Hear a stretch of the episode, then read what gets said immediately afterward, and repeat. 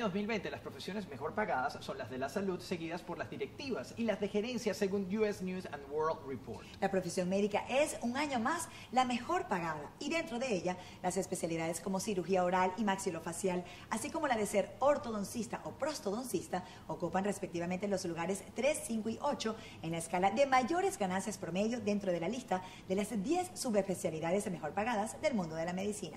Hoy en Let's Connect Stories conoceremos el recorrido de Hernán Quintero en su camino hacia el éxito como especialista en odontología prostética o prostodoncia, rama de la odontología, que se especializa en la restauración de los dientes. Yo no diría que soy pesimista, pero soy muy realista en el sentido de que tengo los pies en la tierra, no ando pensando en que las cosas son fáciles. Que sepan que este personaje no lo veo desde hace 29 años así, carne No y hueso. ese número, Así de Ramón. sencillo, mi amigo de la infancia y que lo encuentro y veo que ha sido una persona sumamente exitosa en el área de la odontología y es por eso que está con nosotros en Let's Connect Story Hernán Quintero. Ahora sí te estrecho la mano, así de verdad. Bienvenido. ¿Cuándo fue la última vez que se vieron? Hace. Sacaste la cuenta ahorita, no me O sea, acuerdo, perdón, que, que tú 29 recuerdas en qué contexto. No, yo me acuerdo de una fiesta donde a mí me gustaba una muchachita y a él también. La, La- misma. la misma. La misma. Por eso fue que se separaron. Solo que él era novio de ella porque él sí era yo no. No, tú te coleaste, te coleaste en esa fiesta. Sí, en la, en la, en la, en la, la colomina. Puede ser. Sí, claro. Bueno, gratos recuerdos que comienzan con esta historia justamente del colegio, una amistad. ¿Tú recuerdas en esa época qué querías ser cuando, cuando, ajá, yo quiero ser cuando sea grande? Yo siempre quise ser médico. Eh, Igual que yo. O sea, de alguna manera siempre los odontólogos queremos ser médicos y terminamos en odontología, pero eso era lo que yo quería hacer. Yo en vez de jugar a policía, bombero, quería ser a médico. ¿Y qué pasó? ¿Qué te, qué te alejó de la medicina? Bueno, eh, yo me despierto muy tarde y mi papá me dijo, pues sabes qué, hijo, mejor estudia una carrera donde seas un poco más libre de tus horarios. Y entonces, pues le hice caso y aquí estoy. Pero, en- pero- pero ese decision. momento, pasando por ese recorrido, igual, quizás tú dices, me desperté muy tarde. Sí, pero ese despertar tarde también veías pasar amigos que a lo mejor tenían éxitos, veías pasar otras historias que tú decías, oye, este está allí, ¿yo qué? ¿Qué veías en ese momento? ¿Cómo lo manejabas? No, la verdad, yo traté de, de entrar en la escuela de medicina y en ese año hubo una cantidad de problemas y total que no logré hacerlo y, y, pues se abrió la Santa María y mi mamá me consiguió una entrevista en la Santa María, hice los exámenes, hice las cosas y bueno, pues quedé y, y empecé a estudiar pensando de que al año siguiente me iba a cambiar a medicina y resulta que me gustó y ahí me quedé. Fíjate tú. Y dentro de las especialidades de la odontología, escogiste esta, que es una especialidad, como lo comentábamos al principio, una de las mejores pagadas dentro de las subespecialidades de la medicina. ¿Fue de casualidad? ¿Fue lo que te gustó? ¿Te, te llevó, o sea, ese drive que te llevó a, a estudiar esta subespecialidad, fue motivada a qué? Bueno, la, la, siempre me gustó dibujar. Siempre, siempre me gustó el dibujo y la, la pintura, sobre todo eh, eso, ¿no? La parte artística del dibujo. Entonces, en, en odontología vemos una materia que es el- la anatomía dental y tenemos que dibujar los dientes. Entonces, me, me salían bien y dije, bueno, este es la, aquí es el camino que tengo que agarrar. Y así fue. Que es protecista dental. El protecista dental es el que se encarga de la reconstrucción de toda la boca. Que puede ser de un diente o puede ser de toda la boca. Una plancha para las viejitas o una, un removible parcial, puentes, todas esas cosas. O sea, cosmético o también algo orgánico, pues La parte un accidente o sí traumatismo. también puede ser correcto. Entonces, en un traumatismo que alguien pierda muchos dientes o hueso y ya haya que hacer reconstrucciones más grandes, también estamos ahí. También hacemos prótesis maxilofaciales. Puede ser un ojo, una nariz, un- un- una oreja. Wow, eso, Ey. eso también. ¿Tú haces eso también? Pero ya va. Mi con- amigo hace eso. Yo quiero saber más. Pero con, con impresión digital. Se toman impresiones, en- hoy en día las se están usando las impresiones digitales. Ah, la verdad que es una rama que no me he ido mucho por ahí porque es, es bastante traumático. Son, son pacientes no solamente por accidentes, sino pacientes sobrevivientes de cáncer, por ejemplo. Ah, y, y bueno, es una rama bien, bien particular, ¿no?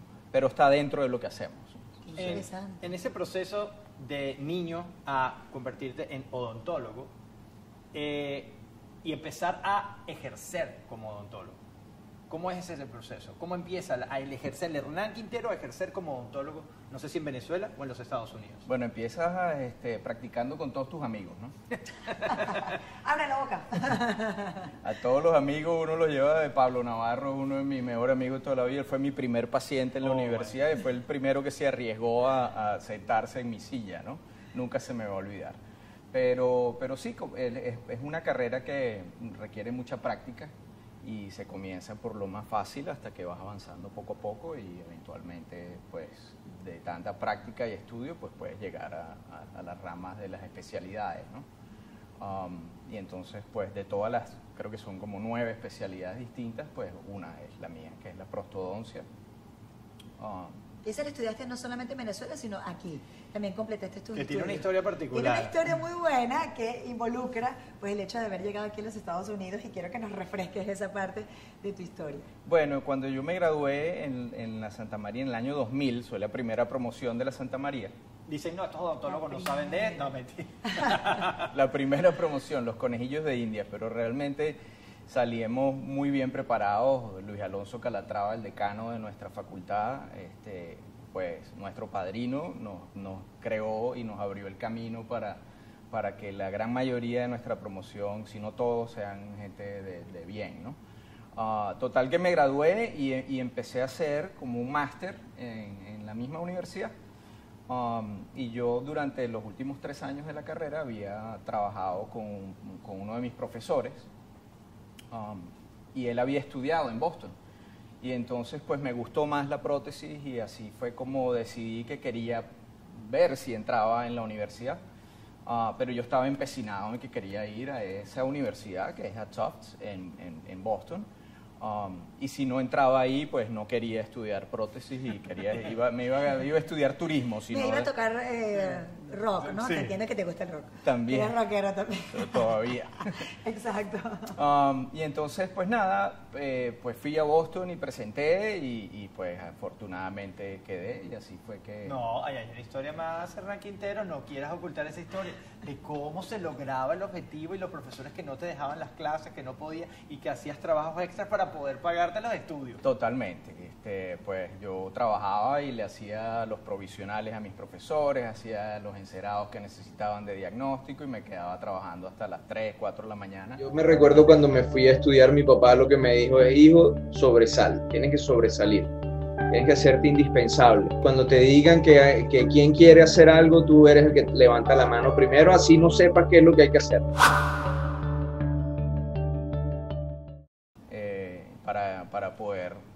Completar lo que necesitaba para poder vivir tranquilamente. Entonces sí fueron unos años de, de mucho esfuerzo. Y de de esa buscar. familia. Ah, perdón. ¿no? Y de buscar cómo lograr el objetivo. ¿Cómo meterse? Sí, porque, porque al final, eh, parte de la historia que, que nos contaba Hernán es que cuando tú llegas acá y vienes, de- tú eres ex- un agente externo a la universidad, no eres un americano y al no ser un americano, pues tienes ciertas condiciones o, te apartan de una manera. Entonces él tiene que bregarse el trabajo de una manera diferente para resaltar triplemente en su área, en la universidad. Y eso es parte también del juego para poder llegar a aprender. Entonces, si un- una persona tenía que hacer quizás una clase, él la tenía que hacer tres veces más o cuatro veces más o agarrar un horario extra para poder resaltar y que le digan, ah, no, sí, Hernán es el que está capacitado para. Eso pasa. El esfuerzo, yo creo que, que eso era lo que comentábamos antes, ¿no? Es un tema de, de dedicación, esfuerzo, empeño, buscar lo que uno quiere hacer y, y sobre- y tratar de sobresalir haciendo las cosas bien, ¿no? Obviamente. eh, y, y eso al final rinde los frutos, ¿no? ¿Eso te lo inculcaron tus padres? ¿O era, ¿O era como un motor interno que tú tenías de yo quiero ser el mejor? Porque sin duda para poder entrar en esta universidad no, no, no pudiste haber sido un mal estudiante. Tuviste que haber sido un estudiante con buenas notas, ¿no? Bueno, sí, ¿No? trata- ¿Sí? traté, ¿No? traté siempre de tener, traté, traté siempre de tener buenas notas, eh, a veces unas buenas, a veces muy buenas, Eh, a veces no tanto, dependiendo. Matemáticas siempre me fue mal, ¿no? Eh, mi papá siempre me decía que habría que esforzarse lo más que uno pudiera. Siempre me dijo que pues lo que uno quisiera tener lo podía tener siempre y cuando uno se esforzara por tenerlo y entonces ahí era donde donde uno tenía que sobresalir. Entonces, siempre que preguntaban algo, ¿quién quiere hacer? Hay que yo levantaba la mano, soy yo el que, lo quiero hacer. Y nadie quería hacerlo y era yo el que lo hacía. Entonces, eventualmente, pues siempre me llamaban para hacer las cosas que nadie quería hacer y, y generalmente ahí es donde se aprende más, ¿no? Y ahí es donde tienes más práctica. Y eh, era así como que mi mamá me decía, aspira el 20, mi amor, para que aunque sea saques 19. Totalmente. O sea, aspira el 20. Oye, eso me, Totalmente. me llama la atención. Yo siempre aspiré a tener 20 y, y el resultado eh, no, No fue era- 20. era 19. Era 10. Mira que yo me acuerdo de ti cuando éramos chi- Ay. chamitos, Por eso, yo no era tan buen estudiante. Comenzó el horario de adulto. Ok, perfecto, vamos a avanzar. Y eso lo hablamos en otro Let's Connect Stories. Um, ¿Cómo era? ¿Era mal estudiante? ¿no? él, él era un bonchón, él era un bonchón. Ah, bonchón. Muchacho igualito como Qué me bueno veo ese adjetivo calificativo. Muchacho como usted me ve, así, igualito, así soy yo. Un De la- CEO bonchón. La televisión no me ha opacado mi forma de ser. Yo soy el mismo de siempre. Dígalo ahí, Ranquintero. Es verdad. Está dicho. Es verdad. Am, fíjate, llegar ahora a Estados Unidos, ya te gradúas y estás. Eh, yo eh, le dije a él que yo tenía entendido que él era uno de los, de los odontólogos con más éxito y que cada vez su éxito se iba apalancando más. Él humildemente decía, no, no, no es tan así lo que dicen. Pero si es así, es una persona de éxito y que se va encaminando de un espacio pequeño a crecer, crecer, crecer. Ya la clínica ha crecido mucho más y pues ahora en Brickell es uno de esos nombres reconocidos. Pero queremos escuchar ese proceso desde cero, desde esa clínica que comenzó muy poquito a poco, cómo la has ido creando y además la filosofía que tienes tú dentro de tu espacio de trabajo. Cuando, cuando vayamos a contratar a una persona nueva, eh, la persona que está aplicando se entrevista primero con la persona más nueva de la oficina. La persona más nueva de la oficina tiene que aprobar o le tiene que caer bien eh, la persona que aplicó y entonces esa persona se entrevista con la segunda persona más nueva de la oficina. Entonces yo no termino viendo a la persona hasta el final, hasta que ya se vio con toda la gente que se tiene que ver en la oficina y todo el mundo tiene que estar unánimemente contento de que esa persona se vaya a unir al equipo. Entonces ya cuando lleguen a mí, yo lo que tengo que decir es dale, échale pichón.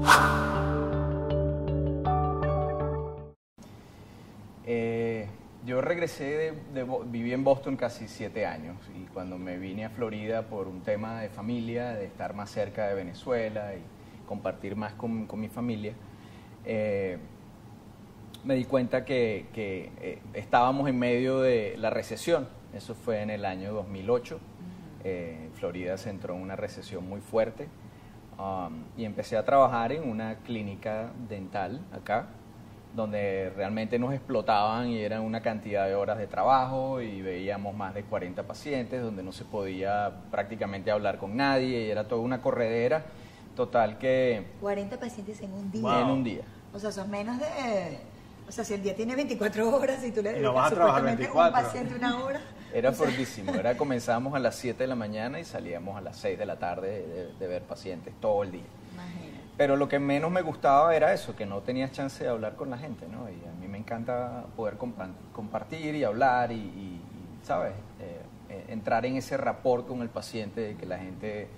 eh, sen- sentarse en la silla de uno es muy estresante, ¿no? Entonces, para romper ese estrés, la gente tiene que sentirse que más allá de que eres su odontólogo, eres una persona de confiar y que, se sienten libres de poder abrir la boca por una hora, ¿no?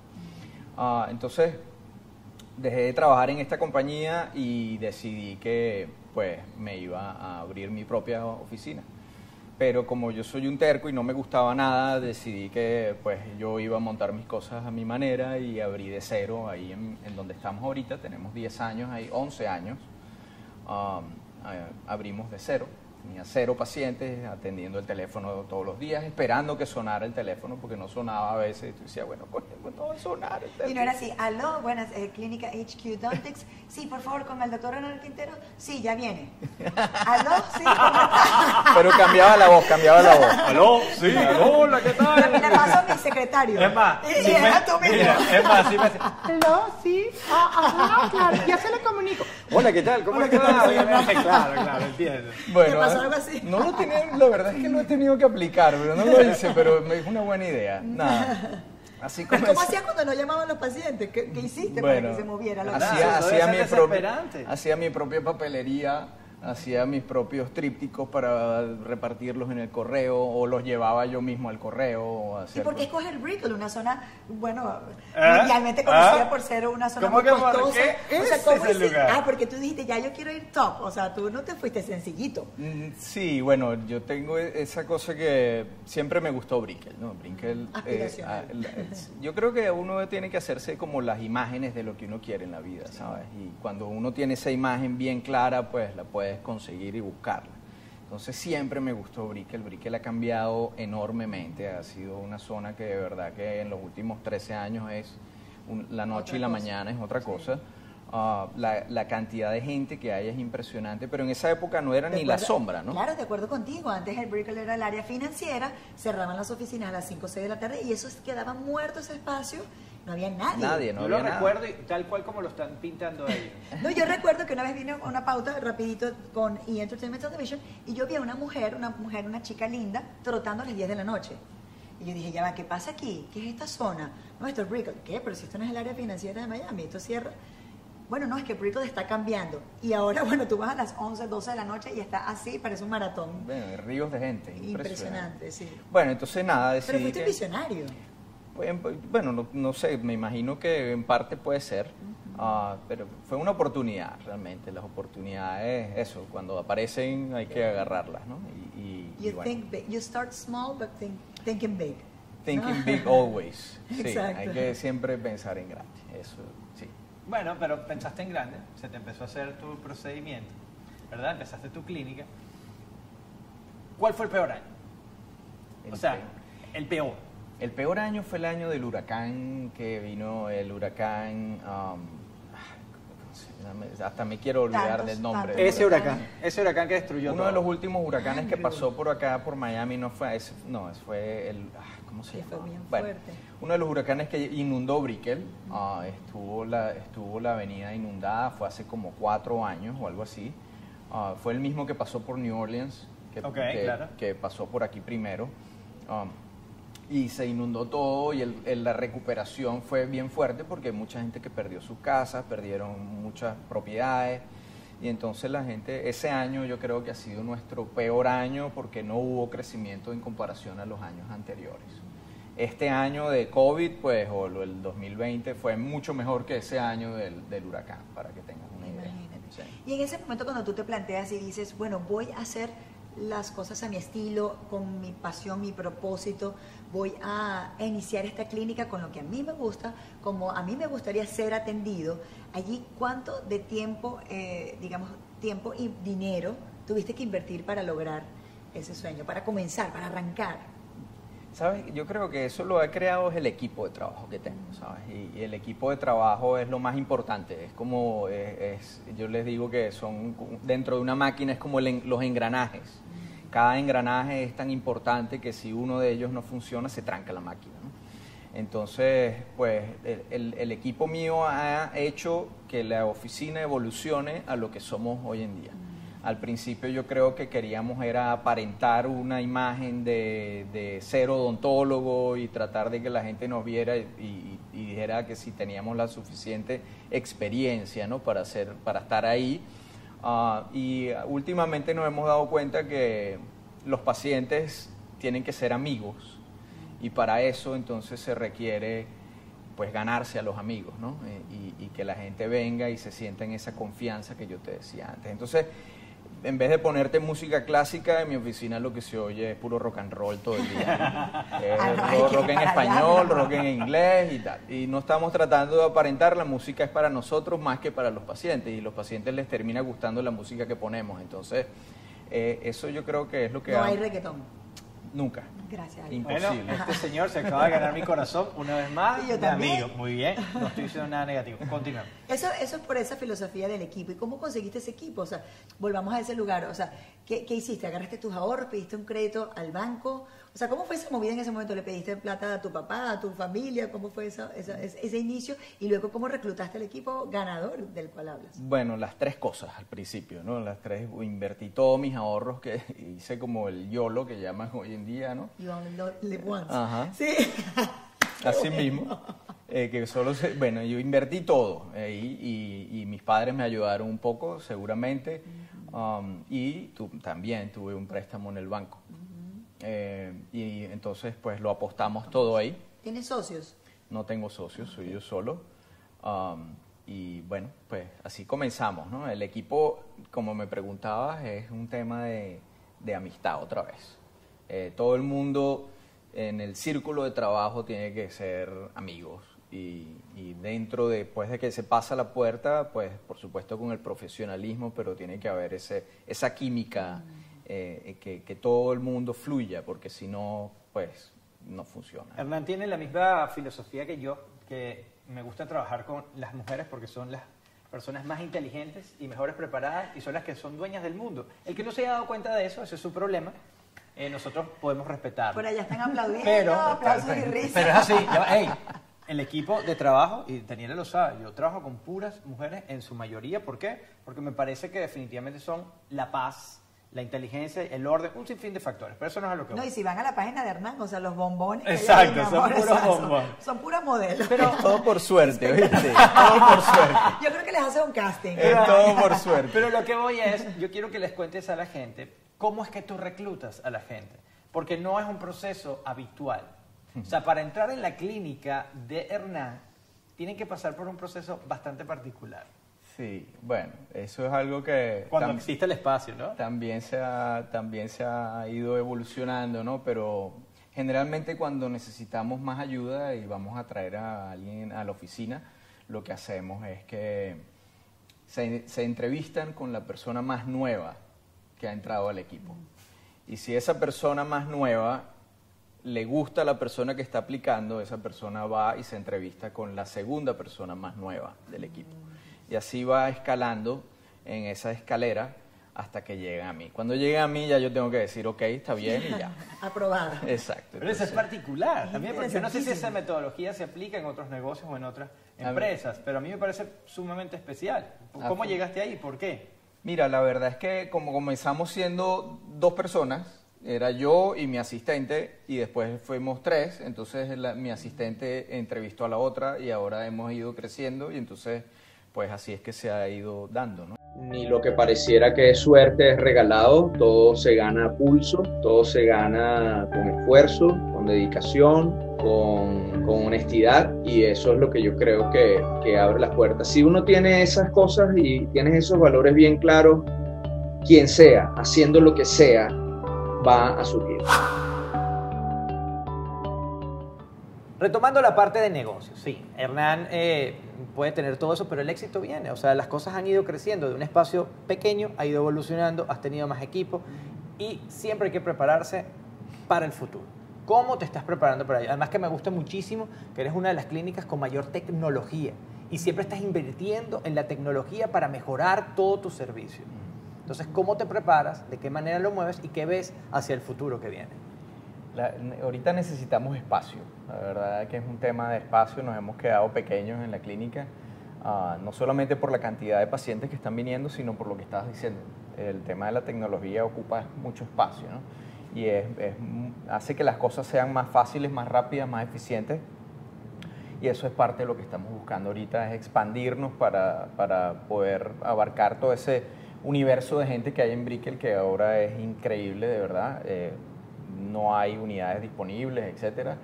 Ah, ¿Nuevamente vas a recurrir a tus ahorros o a tu papá? ahora, ahora voy a recurrir al banco. Al banco. Al banco, al banco. Al banco vamos a recurrir. Este, y sí, creo que vamos a expandirnos una cantidad de unidades importante y pues, bueno, si Dios quiere. Quiero sumarle a eso, perdón Ajá. Dani, porque eh, le- me, me gusta mucho el tema, lo de la tecnología. Eh, normalmente los, los- los odontólogos, las clínicas odontológicas envían eh, para que en un laboratorio se realicen lo que no se puede realizar en el, en, el, en el- El consultorio. en el consultorio.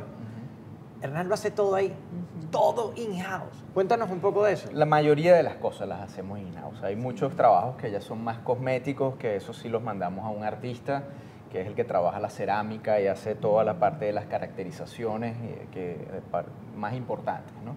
Pero la grandísima mayoría de las restauraciones las hacemos en la oficina ah, con un método que se llama CAD-CAM, que es eh, una computadora, diseño por computadora y también el, milling o el fresado ah, por computadora. Entonces, básicamente en un bloque de cerámica se talla, eh, la máquina talla con unas fresas de diamante, talla la corona y la tienes lista en cuestión de 20 minutos, media hora.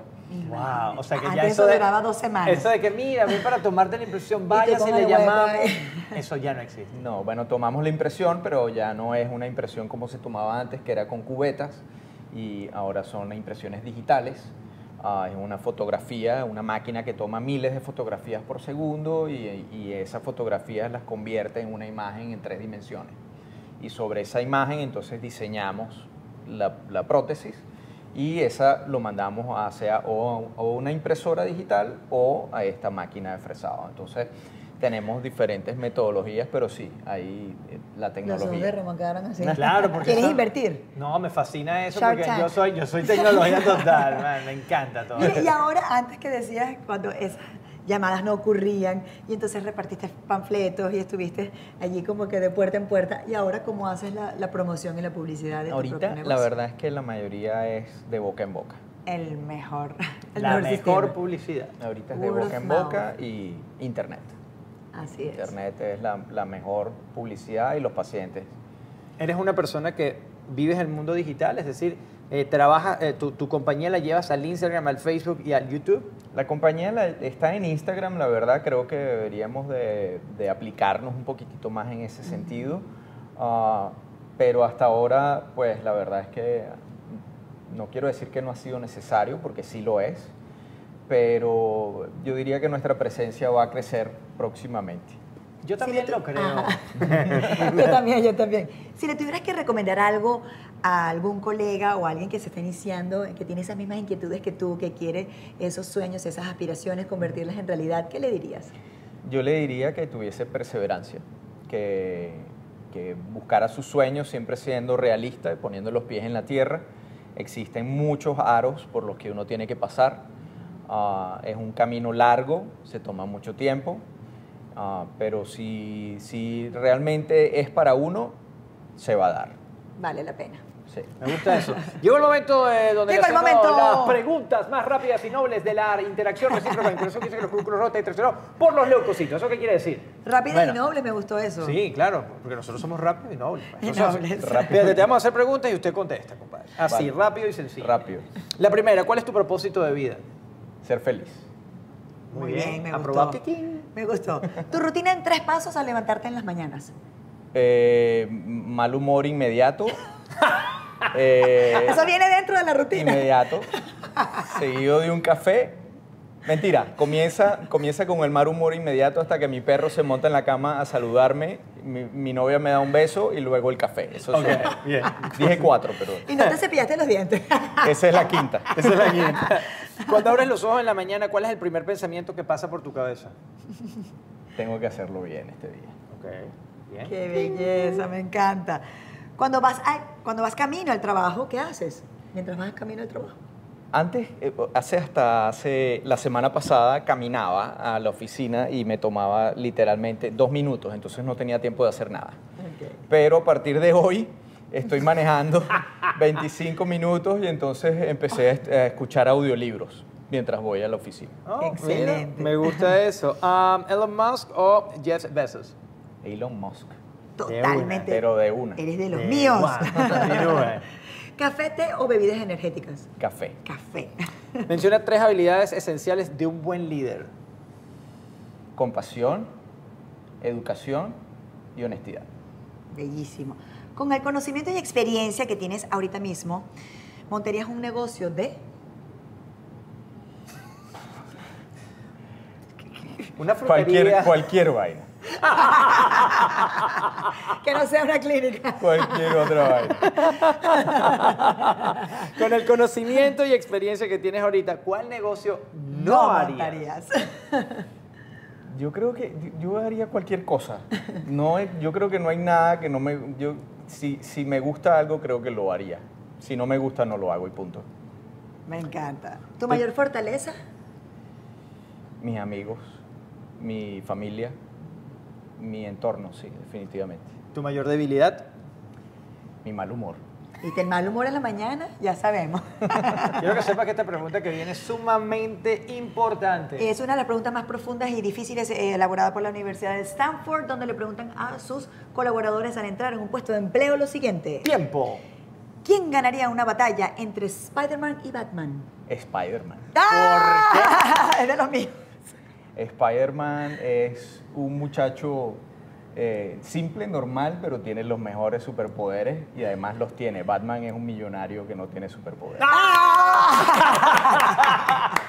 Bueno, Hernán, mira, ha sido una felicidad. Creo que la conversación siempre es amena cuando, cuando uno tiene que, que encontrar, que ver y profesionales como tú, para nosotros es una persona de admiración y por eso estás en Let's Connect Stories. Gracias. Te deseamos el mejor de los éxitos y encontrarnos en otra historia donde las cosas continúen. Gracias por Así es. Gracias. Muchísimas gracias. Bueno, si a usted le gustó este, esta entrevista con nuestro queridísimo doctor Hernán Quintero de HQ Dontics en Brickell, aquí en la ciudad de Miami, pues comparta esta historia, corran la voz, porque Let's Connect Stories se viene con esto y mucho más. Nos vemos en otro episodio.